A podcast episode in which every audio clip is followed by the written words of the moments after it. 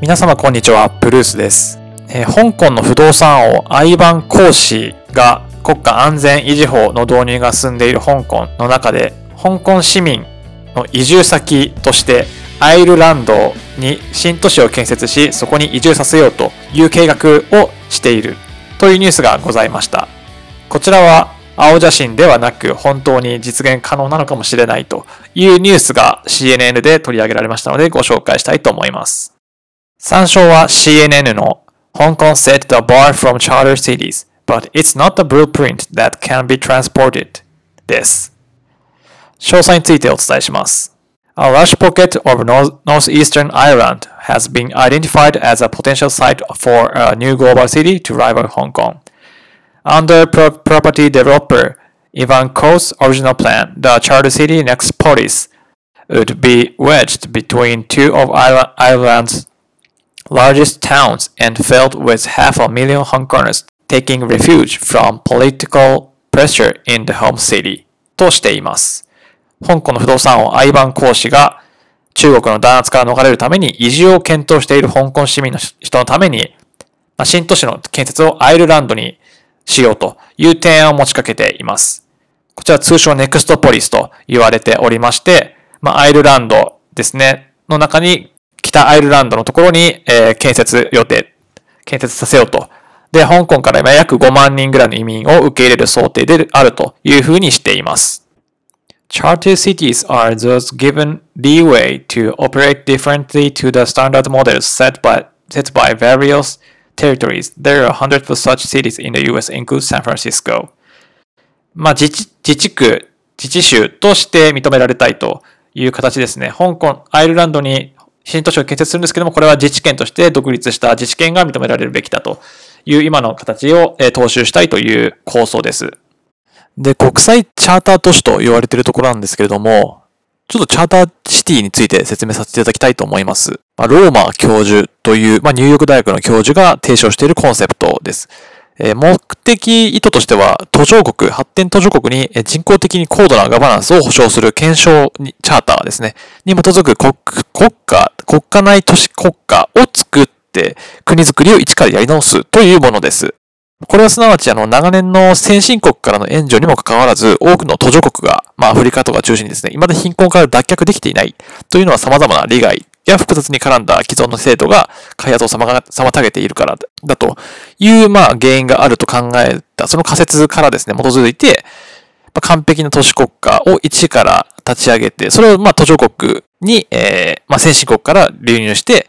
そこに、まあ、新たな経済特区を超えた発想に基づく国家を設立しようという目的となります。これを行うことによって、まあ、命がけで先進国に密入国するという出さ出稼ぎもなくなるだろうと。あと先進国にとっても経済難民の流入防止、まあ、自分たちがですね、こう密入国される側としては、そういった防止にもつながるというメリットがあると考えられています。で、途上国ではまだ今後、都市人口は急増する、まだまだ経済発展していないので、これから急増していくということが予想されておりますが、まあ、今まで、今のままでは、まあ、都市というのは、あの、巨大なスラムと化していくことが懸念されていますので、まあ、対途上国支援の一環として国際チャーターシティというのが注目されています。If Nextpolis goes ahead, it will be the first bid to establish an international charter city, albeit one with some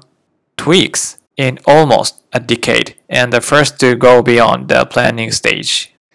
まもしこの Nextpolis が実現すれば、まあ国際的に認められる初の、まあ国際的な移民都市がまた誕生するであろうというふうにしています。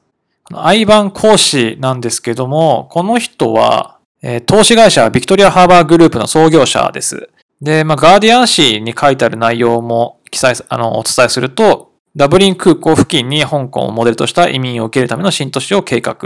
敷地面積約5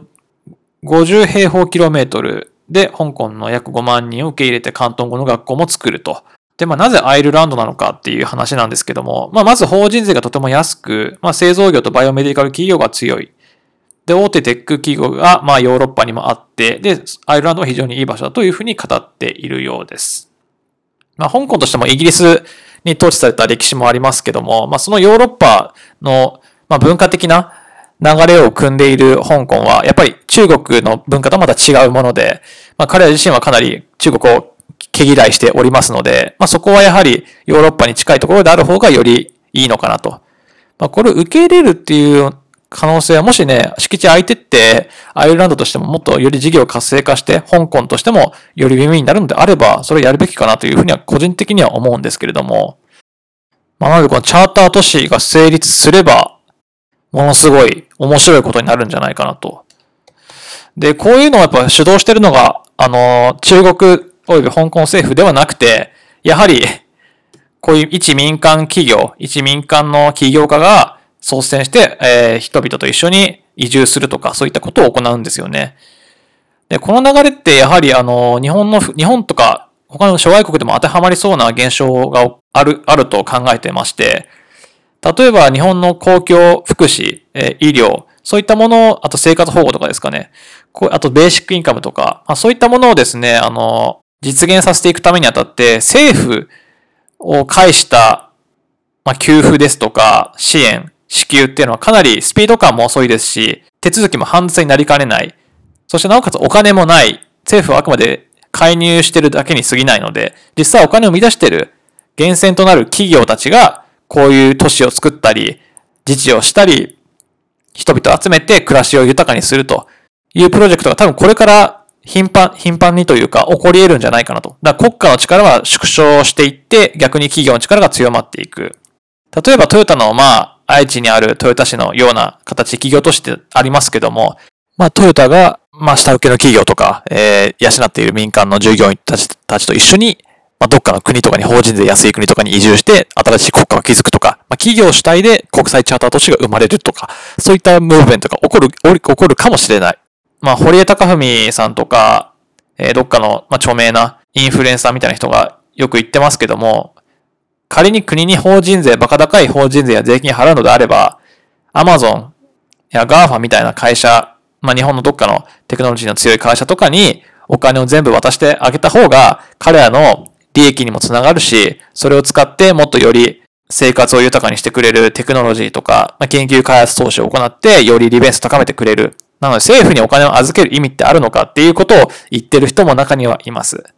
政府の力っていうのも私は必要と思うので、その国を統治するべき、リーダーとなるべき、取りまとめるべき人たち、それは営利目的でなくて、しっかりと第三者的な立場から中立的に人々を監視、企業を監視するべき機関っていうのは必要だと思いますけども、ここを何でしょう？ある政治家ではなくて、やはり政治家以上に人々と密接に関わってビジネスをして生活を守ってくれる企業がもし現れて、それが一個人でも構わないと思うんですけど、それが現れてくるっていうのは、かなり流れとしては大きいのかなと思います。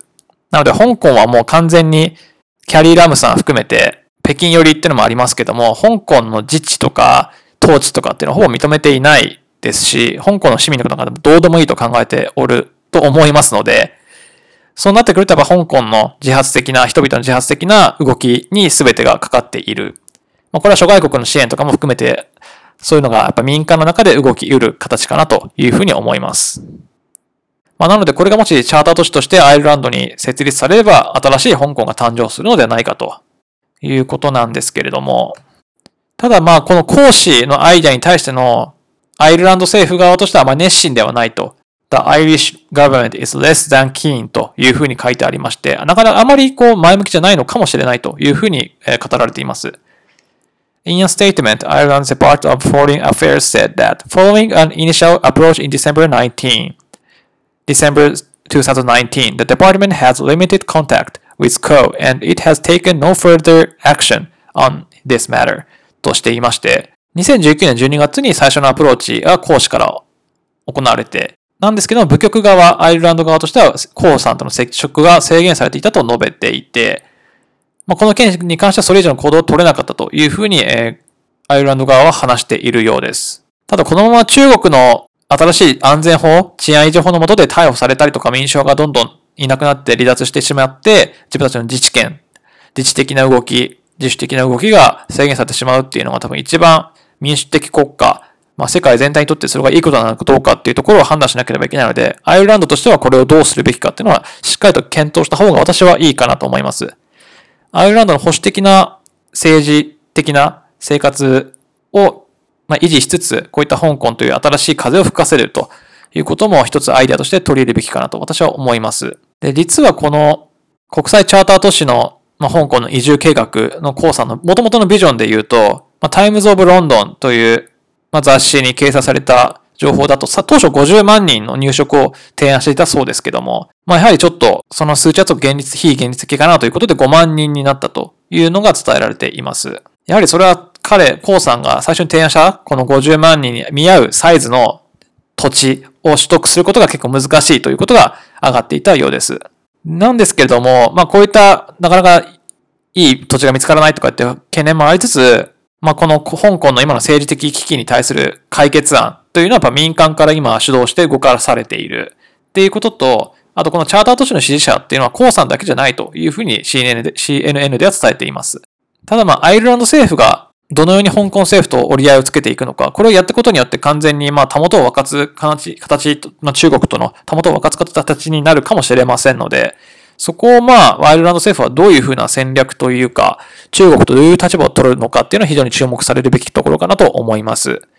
ただこれをもし行ったとすれば、アイルランドはかなり面白いポジションというか英雄になるんじゃないかなというふうに思います。積極的に香港の民主派及び香港の人たちを守ってほしいなというふうに思います。で、最近あの発表されたエッセイ Let's Build Hong Kong 2.0 Here in the UK まあ、香港2.0をイギリスに建設しようというエッセイを書いた、まあ、サム・ボーマンさんという人がですね、まあ、チャーターシティの擁護する人たちというのは、香港の成功を願っている。で、香港の発展、こういったチャーター都市が成立することによって、その国の経済を潤すことにつながるのではないかということも考えているようです。なんですけども、チャーター都市としてちゃんと成立させるためにおいてですね、同じような中国の国家安全維持法の問題によって、人々が苦しい目に遭わないように、しっかりとそこは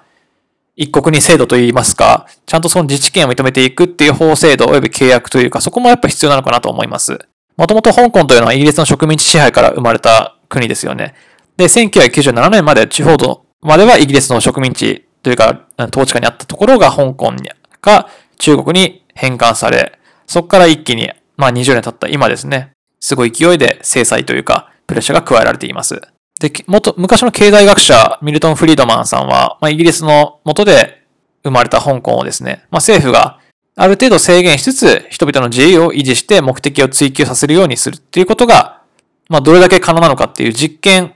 を行っているという考え方で香港の様子を見ていたけども、まあ、現実はそれほど、まあ、返還された中国に返還されたことによって、まあ、それは単純な問題ではなくなったというふうにしています。なんですけど、まあ、イギリス統治下においてもなかなかね、そこは差別、差別じゃないけど、何かやっぱ難しい問題いろいろあったかもしれませんけども、ある程度そこは折り合いつけて、今のこの2020年に入った今ですね、まあ、どんな文化でも受け入れられるような都市形成及びもう国際チャーター都市というのが成立し得る土壌は多分整いつつあるかなと思いますので、まあ実験というよりはもう今これをしないと香港の人たちは生き延びれないという危機感もあると思います。まあ、ここはかなり、これがもし達成されるとすればですね、また新しい国の、まあ、一都市から発信される形になりますけど、それが、スタンダードモデルとして、都市、まあ、東京とかにも波及する可能性があるかもしれません。